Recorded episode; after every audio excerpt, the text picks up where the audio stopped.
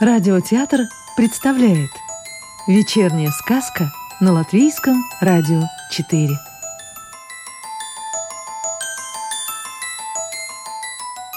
Сегодня слушаем волшебные истории Владимира Остапчика Продолжаем историю про Орлану, девочку, которая умела летать. Маленький воробей быстро стучал своим клювом по жестяному карнизу, собирая крошки хлеба, насыпанные для него орланой. Но он очень боялся ее полосатого, похожего на маленького тигра, кота, который пристально глядел на него через закрытое окно и лапой пытался поцарапать тонкое стекло. Это был необычный воробей. Он тоже умел летать в своих мечтах – и часто встречал там, далеко, Орлану и ее нового друга. И там она тоже угощала его вкусными крошками от торта и всякой другой всячиной. Воробьи – птички бесстрашные. Иногда они даже выхватывают свои крошки прямо из-под клюва грозных черных ворон и быстро упархивают в безопасное место, весело чирикая над своими проделками – Орлана смотрела на птичку, и ей казалось, что она ее где-то уже встречала. А воробей, как будто понимая ее мысли, подмигнул ей хитрющим глазом и, махнув ей крылом на прощание, взлетел вверх. Орлана смотрела ему вслед и не могла понять, куда же он летит. А воробушек поднимался все выше и выше, пока не превратился в маленькую точку и не исчез в белоснежном облаке. Орлана долго смотрела на это облако, но так и не дождалась, когда же вернется оттуда смелая птичка. А Лаур тем временем уже лежал на краю облака и отлично видел, как Орлана пытается разглядеть его среди облаков. Лауру были известны все мечты Орланы, и он знал, что больше всего на свете она хотела бы сейчас полететь ввысь за этим воробьем – но это был не сон, и поэтому Лаур не выполнял ее желания до вечера. А вот когда пришла ночь, и она заснула, то сразу же взлетела к небесам и увидела сидящего на краю облака необыкновенного мальчика. Он был в светящихся одеждах, сотканных как будто из самого неба, с рыжими, как огонь, волосами, и казалось, что если до них дотронешься, обожжешься – но таких смешливых и необычных глаз Орлана не видела никогда. Если он смотрел в небо, они были голубыми, если на облака – белыми, вниз на деревья – зелеными. Он похлопал по облаку рядом с собой и показал головой «Присаживайся». Орлана подлетела к облаку и потрогала его рукой. Оно было мягким, как перина – не таким, через который она пролетала со свистом и становилась вся влажной. Оно было пушистым и уютным, какими облака кажутся снизу. «Садись, не бойся, не провалишься», — успокоил ее Лаур. Она осторожно присела на край облака, свесив ноги, и спросила, «А ты кто такой?» «Давай знакомиться. Меня зовут Орлана, а я тебя знаю. Ты воробья, который улетел с твоего подоконника, помнишь?» Орлана кивнула. «Это был я». «Но ведь ты же не похож на воробья!» И вдруг перед ней на облаке вместо мальчишки появился тот самый воробей, которого она кормила крошками на своем подоконнике. Воробей открыл клюв и спросил «Ну что, не похож?» И сразу снова превратился в мальчишку – у Орланы от удивления приоткрылся рот. «Закрой рот, муха залетит!» Сказал мальчишка и продолжил. «Торт с малиновым вареньем, который вы уплетали с Орланом, помнишь? Это я устроил. И вообще, за все желания во сне отвечаю я». «Ну, так как же тебя зовут?» переспросила Орлана. «У меня самое необычное и самое лучшее имя – меня зовут Лаур Лаур? А ты и Орлана знаешь? Я знаю всех мальчишек и девчонок на земле, и пока они умеют оставаться детьми, сколько бы им не было лет, я выполняю все их желания во сне. Вот сижу тут на облаке рядом с тобой и одновременно нахожусь еще в разных других местах. Лаур, а что это значит оставаться детьми? Спросила Орлана. Он посмотрел на нее с видом полного превосходства. Уметь мечтать о самом необыкновенном, верить в настоящие чудеса, ну и всякое такое. И тут Орлана увидела, как недалеко от них пролетел их сосед дядя Миша, взмахивая руками, переворачиваясь через голову с жутко довольным выражением лица. Орлана показала на него рукой. «А этот как тут очутился? Ему уже 46 лет!» «Объясняю для непонятливых. Он классный малый, во все верит, мечтает и любит летать не меньше твоего. Просто не может в этом никому признаться. Положение не позволяет. А так он такой же, как и мы с тобой. Просто выглядит старше. А куда он полетел? На помощь своему другу, индейскому вождю Чингачгуку, который борется против бледнолицых. Он вчера снова начитался Фенимора Купера. А кто такой Фенимор Купер?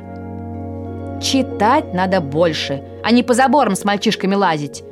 На его ехидство она даже внимания не обратила. «А откуда ты знаешь, что я люблю лазать через заборы?» «Это знаю не только я, это знают все твои соседи. Да, и когда тебя мама ругает за порванные чулки, я тут наверху отлично это слышу». «Мамочка, я больше не буду, я в последний раз!» Поддразнила Нарлану. «Ну ладно, мне пора», — сказал Лаур и тут же исчез. Орлана смотрела на место, где только что сидел этот удивительный мальчик, а там просто клубилось облако.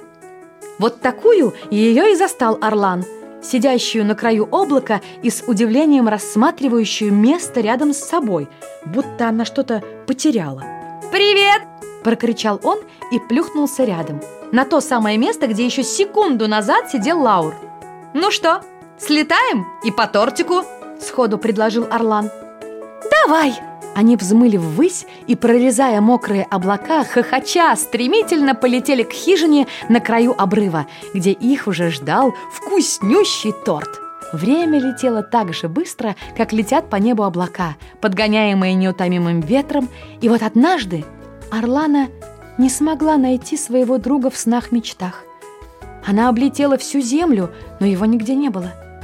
Наверное, он устал от путешествий и никуда не полетел. И я увижу его завтра, подумала она. Но и на следующий день она нигде не могла его найти. И тогда она подумала, вот бы увидеть Лаура.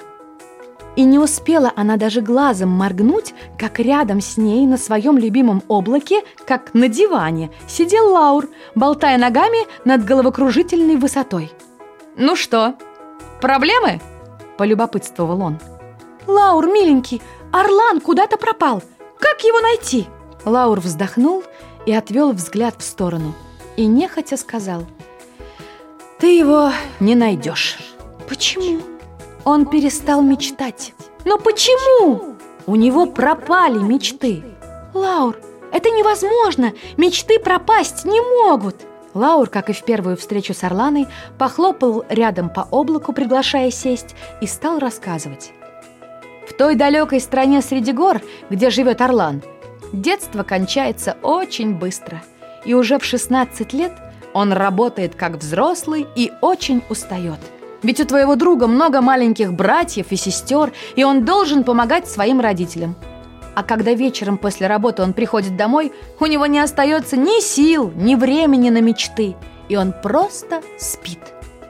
«Лаур, а мы не можем слетать к нему и посмотреть?» – попросила Орлана. «Ну что ж, полетели, но учти, поговорить тебе с ним не удастся. Он спит». В маленькой хижине на склоне горы в окружении рисовых полей жил Орлан – со своими родителями, братьями и сестрами. Лаур и Орлана подлетели к его хижине и заглянули внутрь. На соломенной циновке недалеко от входа спал Орлан, утомленный дневной работой. И видно было по его лицу, что ему снятся совсем другие сны. Что и во сне он снова сажает рис или перетаскивает тяжелые камни. Когда они летели назад, Орлана спросила. «Лаур, скажи, а я тоже разучусь летать?» Лаур внимательно на нее посмотрел и сказал. «Честно говоря, мне кажется, что такая мечтательница, как ты, еще долго будет бороздить эти небеса». «Лаур, а ты можешь помочь людям вернуть их мечты, если они вдруг ушли?» «А зачем?» Ты представляешь, какое у меня тут было бы движение, если бы люди не переставали мечтать? Все бы только и летали туда-сюда. А так, тихо, спокойно. Ну, а если по-честному, мне запрещено. Человек сам себе хозяин, а я лишь выполняю то, о чем он мечтает в своих снах. Ну ладно, мне пора. Мечтай дальше. И Лаур исчез. Утром Орлана во всех подробностях вспоминала ночное путешествие, пытаясь придумать, как помочь своему другу вернуть мечты. Но в голову ничего не приходило, кроме каких-то совершенно невыполнимых планов. И тут она случайно увидела, как мимо ее дома прошла какая-то старушка с коробкой для торта. И к ней сразу же пришла идея – а когда наступила ночь, она улетела в свои мечты и вскоре оказалась на облаке у Лаура. «Привет фантазерам и фантазеркам!» Приветствовал ее маленький повелитель желаний. «Что на душе? Торт со сливками, крем-брюле или еще что-нибудь?» Без лишних предисловий спросил он. «Лаурчик, миленький, помоги мне снова научить Орлана мечтать. Ну хотя бы немножечко, один разочек!» Но я же тебе говорил, не могу. Я не учу вас мечтать, я просто выполняю ваши желания. Да и то, только во сне. Тогда у меня есть одно желание. Я хочу, чтобы он снова вспомнил о наших путешествиях. И у меня есть идея, как это сделать. Ну что ж, попробуем, согласился Лаур. В маленькой хижине была открыта дверь.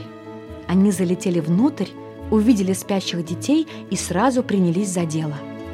Лаур держал в руках огромный торт с клубничным вареньем, а Орлана брала с него сливочный крем и обмазывала им щеки Орлану и его братишкам и сестренкам. Закончив свою работу, они упорхнули на любимое облако Лаура и хохотали над своей проделкой, представляя завтрашнее утро. Все получилось так, как и хотела Орлана – когда утром он увидел перемазанные щеки своих братьев и сестер, то долго над ними смеялся, а они над ним. А потом он подумал, что где-то все это уже было. И тут он сразу вспомнил все свои приключения во сне.